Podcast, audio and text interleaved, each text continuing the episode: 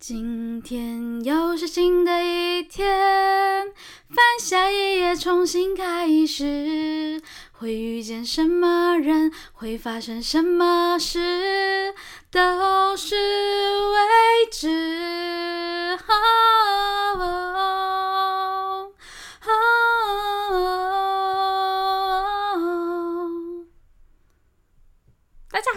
欢迎收听日更剧场，我是雨辰。今天在我们现场的呢，是我最近准备要演出的一出 戏《Mr. Rabbit》的呃这个歌唱担当，同时在剧中饰演我的啊，不能爆雷啊，饰演非常重重要的灵魂人物，对，非常多。嗯，养眼的呃 不行 画面，OK，也不算介绍吧，我们就聊聊在准备《Mr. Rabbit》这出戏其中的辛酸血泪。唉，真的是蛮心酸的。你觉得这出戏哪里最难？我觉得其实唱歌对我来讲没有到那么的容易。虽然我平常很喜欢唱歌，但是嗯，这种算是有点类似音乐剧的演出，嗯，形式的话，算是算第一次吧。还没有真的很正式的，就是哦、呃、做这样的演出，然后又是自己创作的曲子，所以又很想，就是会有种更想要把它做好的那个欲望，这样子。你写歌会花很多时间？诶，可以讲我们的那个隐喻吗？还是不要？嗯，好啊，Podcast 限定。好，Podcast 限定。那其实我我们那个戏话发展到后面，就是其实有一点融入了那个《爱丽丝梦游仙境》的一些隐喻。在里面，所以我是那时候就翻那本整本的书，然后边翻书，然后边想边写，其实还蛮微妙的。有些曲子花了蛮多时间，有些曲子写得很快，所以就是很很没有一定。但我自己是觉得那样创作的过程对我来讲是非常开心跟很有成就感的。我自己很喜欢就是写歌这件事情。那戏的部分呢？哦，真的是哦，怎样啦？就是。个人有点没什么恋爱经验，所以我觉得谈恋爱的感情戏对我来讲是一件非常不容易的事情。对，然后可能平常比较被动吧，被动化为主动。平常有比较被动吗？好啦，也没有比较被动啦，但是我的主动都是属于失败的那一种。好惨烈啊！哇，在这出戏里，你的感情也是饱受折磨。但我觉得你的折磨会成为观众的很多疗愈。好啊，那大家赶快就是来进场看演出，被我们疗愈一下。其实我觉得，虽然谈恋爱这件事情很困难，但是我觉得更难的是跟自己的男朋友一起在同一个剧组里，真的很困难。我怎么会想要做这种事？你怎么会想要做这种事？怎么会？唉，你知道每次看就是彭敏跟雨辰两个人在排戏，或是他在雕彭敏的戏的时候，我都觉得哇哦，这个火花，哦，什么意思？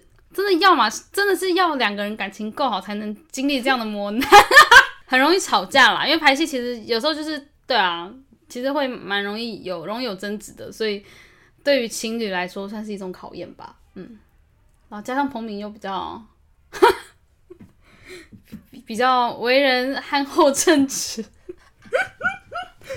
可以这么，我好委婉，我的天啊！对，我觉得我们可以聊聊为什么这出戏怎么开始的，因为大家应该都会蛮好奇，说为什么会突然想要做一个这样的制作。那我们请我们的导演兼制作人兼女主角雨辰来为他说一下。哈，我不是很想讲哎，真的吗？好吧，那这段剪掉。嗯，怎么开始的哦？其实我觉得。好，我就以我这个角色怎么发展的来聊好了。嗯、我饰演的角色叫 Ashley，这个孩子呢，好，我什么叫孩子？他比我大哎。这这个我创造出来的孩子。对，好，就是那阵子我很在迷恋，就是。不同的依恋关系这件事情，然后依恋关系我们知道分成安全型依恋，就是最安全，嗯、就是很安全感那种，然后再来就是很多人都有的焦虑型依恋，跟有些人是逃避型依恋，嗯、对。那第四种呢，就是混乱型依恋，嗯、对。那呃焦虑型依恋那种比较像是呃就是呃对方不在，然后就觉得很焦虑，很比较黏的女生吧，嗯、或是男生，就是对会比较容易。焦虑，对方是不是爱我啊？会一直想要确认这件事情。然后如果他久久的联络不到，就会觉得心烦意乱，就比较属于焦虑型恋。那逃避型恋就是又要想要跟他在一起，但是又想要有个自己的距离。对，就是一觉得不对劲就想躲起来。那这些事情，就是你是什么类型，比较偏向光谱的哪一边？是呃比较多，是因为童年的环境。嗯，对 okay. 对，像是可能你的父母亲对待你的方式，就是可能你在哭的时候都不太会有办法及时的给你安慰的那种孩子，就比较容易成为什么类型，然后或是之类的。好，我们就先不上心理课。那第四种呢，混乱型依恋，通常都是来自于。家里比较破碎的，有可能你从小依恋的对象，maybe 父亲好了，他是一个会家暴的人，所以孩子你同时很需要这个人的照顾，但是你又同时的又很害怕他的照顾，嗯、就会形成混乱型依恋这样子。好，那时候就觉得啊，这真是太有趣了，因为我自己其实蛮安全型依恋的，我是一个很安全感的人，嗯，就是我有个算蛮好的呃童年吧。对，所以我就觉得天哪，我又体验不到焦虑，又体验不到。那我就是想说，那我就是来一个混乱型的角色，我就可以同时感受到这个混乱，应该是蛮有趣的。是 Ash 的原型，那大家可以想象，他就是一个充满着呃一些创伤的角色。那他在这一出戏里，怎么样成为他自己？就是他的在这出戏的旅程，这样。你要不要聊聊海德？好，那跟大家聊聊我怎么跟这个有机智研所结缘的，是怎么结缘的啊？应该是就是我之前就是有录 podcast 嘛，大家不知道第几集啊？第五十？谁会记得啊？好，某一集找云溪，对对对，云溪之前有来过，这样子有录了三集，对，然后。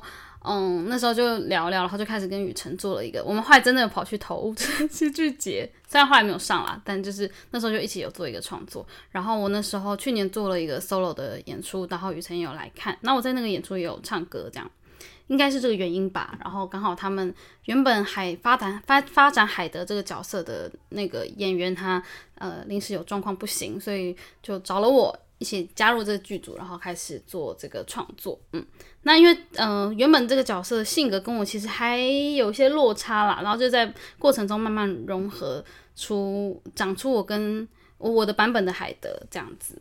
对，然后其实像嗯、我们这个 Mr. Rabbit 演出很特别，还有结合一个现场的摄影的展览。那因为我这个角色本身是一个嗯、很喜欢摄影的人，然后他在。呃，Mr. Rabbit 其实呃，它是一间咖啡厅的名字，那就是我们用我们用辅导日常这个场域作为 Mr. Rabbit 的这咖啡厅的那个场域，也是我们演出的空间。那就在这个空间，呃，配合剧情办了一个摄影的展览，这样子。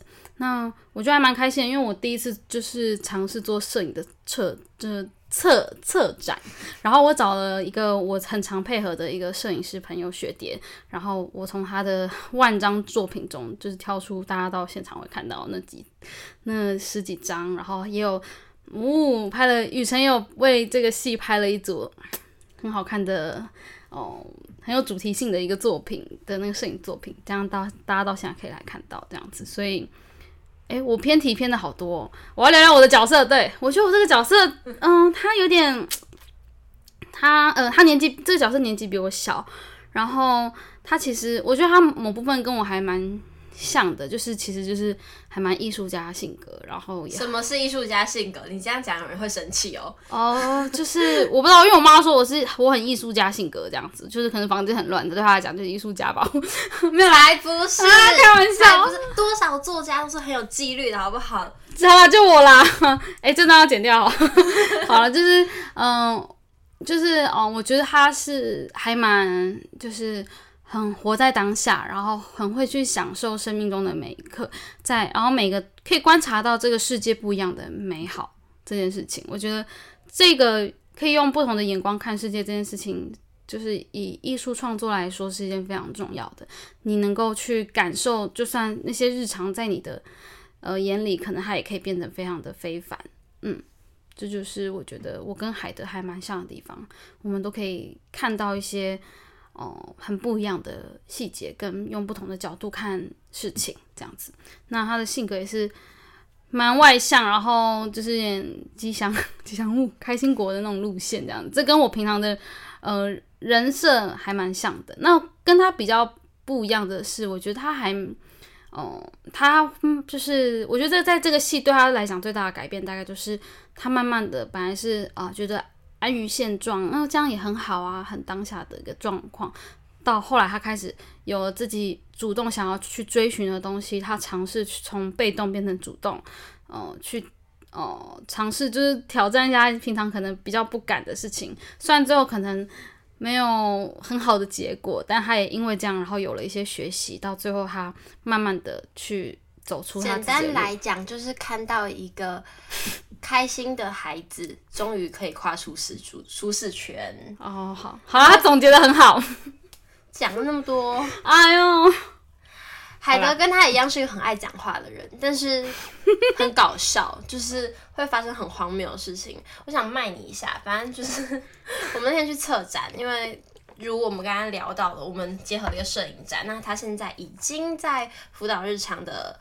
的展览间里面展出 ing，、嗯、大家有空可以去那边看看展览，是不用钱的哦。好，反正我们策展的那一天呢，结束之后大家就很累，然后我们就说，哦，我们去涮奶业吃饭。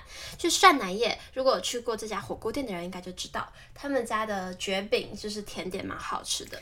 然后呢，我就盛了一碗。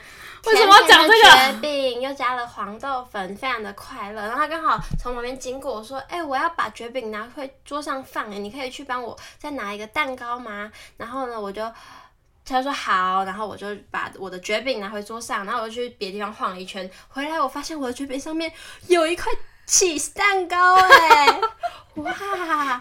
怎么会想到这种汤汤水水的东西上面放蛋糕？然后就不断的告诉我，他觉得这样很好吃啊。请问，如果我要这样放的话，我为什么不帮自己放一块蛋糕在我的蕨饼那一碗蕨饼上面呢？为什么？反正海德呢，就是会做很多像这样的事情的人。什么意思？大家可以就是来看戏的时候细数一下，他到底做了多少莫名其妙的事情。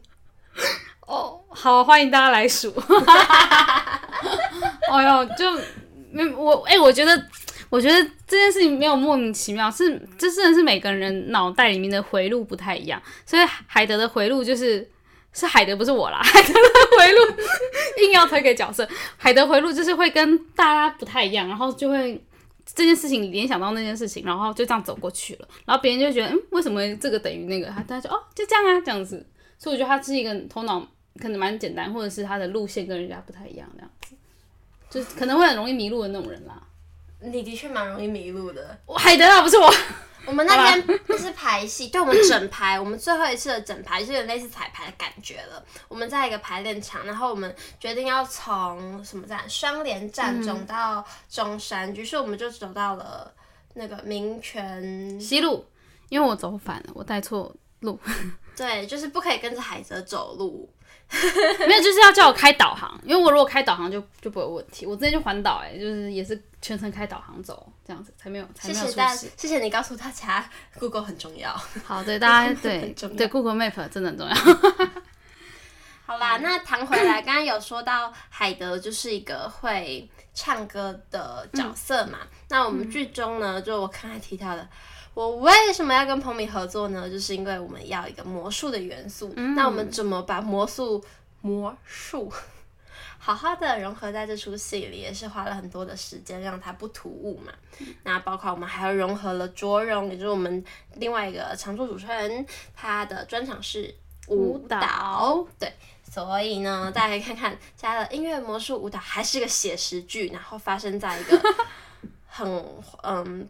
很有很体验式的一个空间里，嗯、对，那嗯，我觉得其实蛮有趣的事情是，因为大部分人如果想要融合这种不同元素、表演元素在一个作品里面的时候，大部分的人都会选择可能比较偏魔幻的方式去诠释。那为什么后来我们走了一个写实的路线？因为那里的灯光条件不允许。对，就是这种可爱原因。然后我们其实是觉得说，在那样灯光下，写实的东西其实是比较。嗯，会让大家会觉得是合乎逻辑的这样。嗯哼，嗯，对。究竟我们融合的如何呢？这是一个好问题。好啦，就是大家到时候现场看就知道了。那我也想要问问雨辰，觉得 在准备角色的过程中，有什么让你觉得很困难，或者在做这个戏有什么遇到什么波折吗？因为嗯，这出戏呢，我们是共创，共创的形式就是我们没有一个第三个视角的导演，所以说。嗯我同时，就我们所有的人，同时是表演者，也同时是要决定这出戏要往哪个方向走的人。那没有一个眼睛帮我们看这件事情，就会造成在场上的专注关注是更难的。那演员平常的功力在于他能不能维持表演的稳定性，跟他对这个空间长时间的关注，其实是很耗心神的。这一件事情，我觉得是这一次的一个挑战，因为以往如果我只是好好做一个自己的作品，我是那种很信任我的导演的演员，所以我完全不会想画面的事情，然后我就做我的。那好，他会告诉我，那不行的东西他会帮我拿掉。那当今天我同时有导演的身份在的时候，我会很容易在场上开始思考。嗯不对，这个画面不对。哦，等下的节奏错了，然后我就不在我的角色里面了，嗯，我就不再用 Ash 的眼睛看世界，我现在是用 Jasmine 詹雨辰的眼睛看世界，嗯，那就会造成这出戏的跳出，所以我觉得怎么样一直用 Ash 的眼睛，然后看到 Ash 里看到的东西，然后但是又能够同时在冷静下来之后，用一个比较呃。全知的视角去看这出戏，它的结构啊、脉络啊，有没有哪里有瑕疵，哪些问题还需要被解决，是这个挑战。那我也觉得其中我蛮学，我学到蛮多的。对，这个这是一个很大的练习。嗯，我觉得雨辰真的蛮适合当导演的。什么意思？就其实他的表演的很多节奏啊，然后还有一些就是一些行动是非常有 sense 的，对啊，所以我觉得。你可以考虑，就是之后不要导演，好累哦，好累哦，不要。导演真的很累，超累哦，拉里拉扎，就很多事情要做，而且你真的是什么都需要会一些，会一些。嗯，因为我之前也算是有当过导演，但那时候有，嗯、呃，算是有有人协助啦，有指导的老师，但是还是真的是累到不行。嗯，光要瞧大家的排练时间，就觉得很累了。你是没导住啊？这种事情不用自己来啊！有啦，那时候哦，那那出戏很扯，就是那时候我本来要找一个排助，就是反正算导助这样子。嗯、然后一开始都好好，但突然有个演员就是退出这个制作哦不，然后但演出大概就剩半个月吧哦不哦 不，然后情急之下，我我把我的排助变成了那个演员，因为那台排助本来也是演员这样子，他就顶替那演员去演出，所以变成哇我没有排助了这样子，嗯。Interesting，Oh my god，真的是一个很棒的学习经验呢。但我那时候那出戏就是还蛮疯狂的，像我们这次租的那个排练场，嗯，不是有那个很乱的那个后台，就放很多储藏很多道具的那个地方。嗯嗯嗯，我那时候把那个空间变成了其中一个表演空间，让观众走到那边有一个化妆台去看一个演员的独白。嗯，然后那时候就是。把它搞疯，你知道吗？因为旁边很很乱，然后我们就拿非常多的布，然后这边挂，然后遮遮那个，帮忙整理那个储藏室，然后反正就呃用了整个，就是除了排练、除了演出空间以外的周边空间用了很多，所以就花了蛮多时间在设计那个动线啊，什么什么什么什么的。之前在跟陈玉婷来聊，因为陈玉婷她的。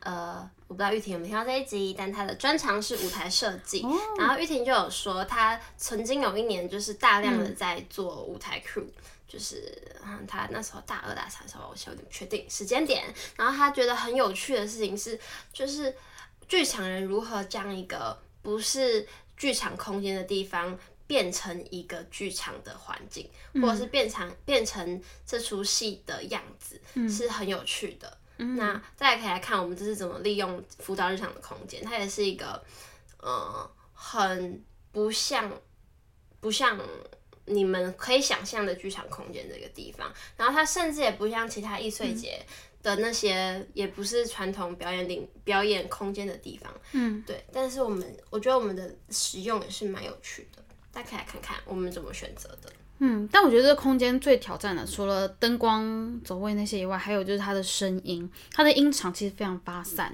嗯、对，所以其实就是也是蛮考验，就是演员们就是的声量这件事情，嗯、真的是很这件事真的是，就是我们在进场去走的时候才发现，哇，这个问题其实还蛮大的，嗯、就是要花一点心神去调整声音的部分。而且我们除了除除了现场的。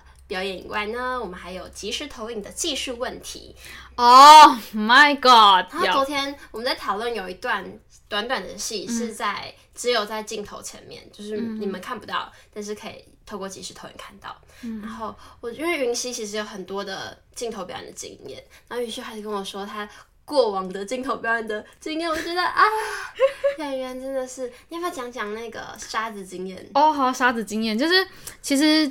镜头表演，它会更，尤其是如果是比较偏电影的，它会更注意你的脸部的那种细部的表情，包包括你的肌肉可能哪边抽动什么的，它在镜头上可能都要都会被解读成某种含义，或是这个角色的某一种状态。然后那时候我们。拍了，我记得好像是一个，反正某个影集。然后那场我是演主角的高中同学，然后有点类似，就是围着他，然后要对他讲话。那时候在海边，风非常非常大，然后我们抠非常的早，然后又戴隐形眼镜，风大，隐形眼镜抠很早，没有睡睡睡饱。是宿醉那一天吗？不是宿醉哦，那是另外一件事了。这要讲吗？好了，反正就是先讲这些。然后眼睛非常的干，然后就基本上都张不开，或是一直想眨，但。就是导演就会就很凶的骂你说，不要眨眼睛，不要眨眼睛，因为其实，在镜头面前，你一直眨眼睛这件行动呢，会感觉到你没有那么的专注，或是那么的真诚。即便你眨眼睛是因为风很大，但在镜头上面，它就是会被解读成，嗯、你可能在 maybe 说谎，或是你不专心，或者是反正它有很多的解读。所以我觉得，就是你要很意识到你的脸部每个肌肉的控制，even 眼皮。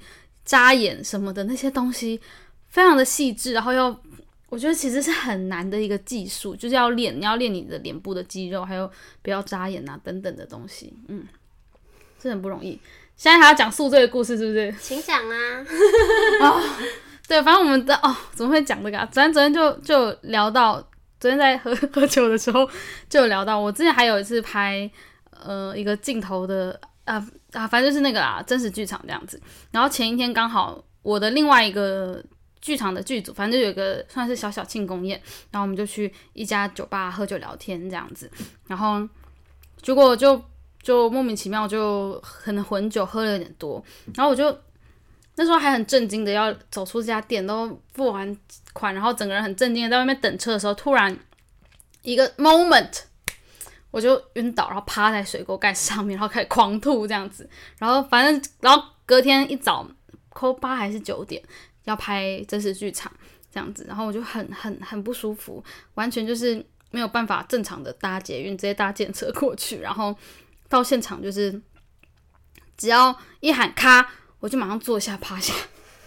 然后就是演出的时候就赶快 提起精神，然后很正常的讲完那个。做完表演，讲完台词，然后一喊卡就马上倒下来，这样。然后张恩华就说：“嗯，你怎么了？”这样子，我说：“嗯，身体有点不舒服，没事，我等下我等下再告诉你怎么样。”然后就当着 全部人面前说：“哦，你宿醉哦，超级巧的，糗爆了，怎么可以这样？”但是后来很贴心的给我那个解酒的定词，对，我觉得还蛮还蛮暖心的，因为他跟我说：“哎呀，就是不用太感到抱歉，或者是怎么样。其实因为每个人都都会有这样的时候。”就是还蛮能理解人的，其实还蛮感动的，对啊，恩化人真好。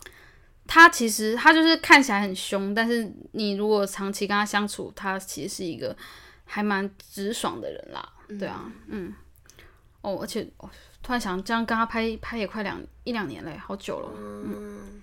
不过我觉得，因为拍的我们是拍短片，然后之前我也接蛮多都是戏剧的特约，其实都很。就是跟这个角色经历的时间都非常的短，然后拿到本的时间，可能演出的前一天或者前两两三天，你才要拿到剧本。你其实不太有可能像我们这次舞台剧这样，你有很长的时间可以去跟一个角色去磨、去相处，然后找到他的样子。所以我其实觉得这次机会对我来讲算是还蛮怀念吗？就是真的，因为接了太多就是这种影视，可能比较类似特约、比较短短时间的角色，你真的没有什么可能去，也没什么资资讯，你可以好好的去进入那个角色生命。但我觉得当演员最过瘾跟最享受的事情，就是做角色功课的时候，然后很折磨，但是你又很，我这什么关系啊？有点病态，反正很享受在那个里面。而且像我，就是到宇辰家，然后看到他，就是。那个书架上那一排一排的笔记本，他说一本笔记本就是一个角色的功课。我说哇，这是真演员呐、啊！这种生活太太奢侈了，因为出了社会，就是很多时候你要顾经济，你其实很难有办法花这么这么长的时间去磨一个角色，去研究他，甚至去呃写他每天日记啊，然后去好好的把它呃弄出来。所以我觉得这次对我来讲算是一个，终于让我有种哇，我是演员的那种感觉。可以做这样子的事情，对。大家听到这里，应该就很想要来看云溪最后诠释的海德会长出什么样的样貌喽。有，点压力，大 家大家听到这里就可以知道，雨辰是一个非常用用功然后专业的演员。而且我跟你说，雨辰真的超厉害，他他常常排戏就是排一排就排到哭，你知道吗？就是很长，因为很多的演员他们都是要在我经历的啦，就是可能是真的是有。结合灯光啊，结合布景啊，结合整个呃现场的声音、音乐整个氛围，他们就会把他们的情感就可以推到很满。但雨辰真的不用，他光排练排练场外面吵到不行，他就可以把情感堆上去。我就觉得他真的是一个非常感受感受非常灵敏敏感，然后很能够进入角色的一个很对，可以把观众的心抓紧紧的那样的表演者。我们现在是吹捧大会吗？啊，对，哎，怎么变这样？来来，我们的演出时间。那我们现在来吐槽一下詹宇辰。喂喂喂，好了，演出时间。吐槽可以演完之后，我们再来爆料大会，再来爆料一集好了。但大家先来看戏，他会知道我们在爆料什么。好好好，那大家来，那你来公布一下。